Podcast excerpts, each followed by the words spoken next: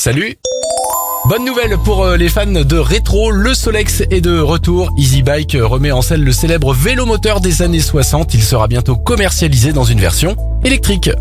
Grosse nouvelle maintenant pour les fans de Disney Pixar, c'est officiel, un film d'animation va revenir sur les origines de Buzz l'éclair, un des personnages de Toy Story.